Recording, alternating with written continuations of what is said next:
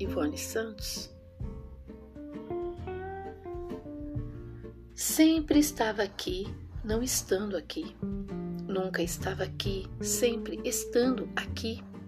Nos meus ontens, nos meus hojes, nos meus amanhãs inspirando os meus textos catárticos, catarseando os meus versos e as minhas prosas, idiosincraseando a minha literatura hipster, poesiando as minhas poesias, poemizando os meus poemas, com as suas imagens não autorizadas, sendo sem saber a matéria-prima da minha arte o meu ouro e a minha prata não te poderiam pagar pelo bem intangível que me causou a sua presença invisível e tão real, e tão intensa, e tão secreta.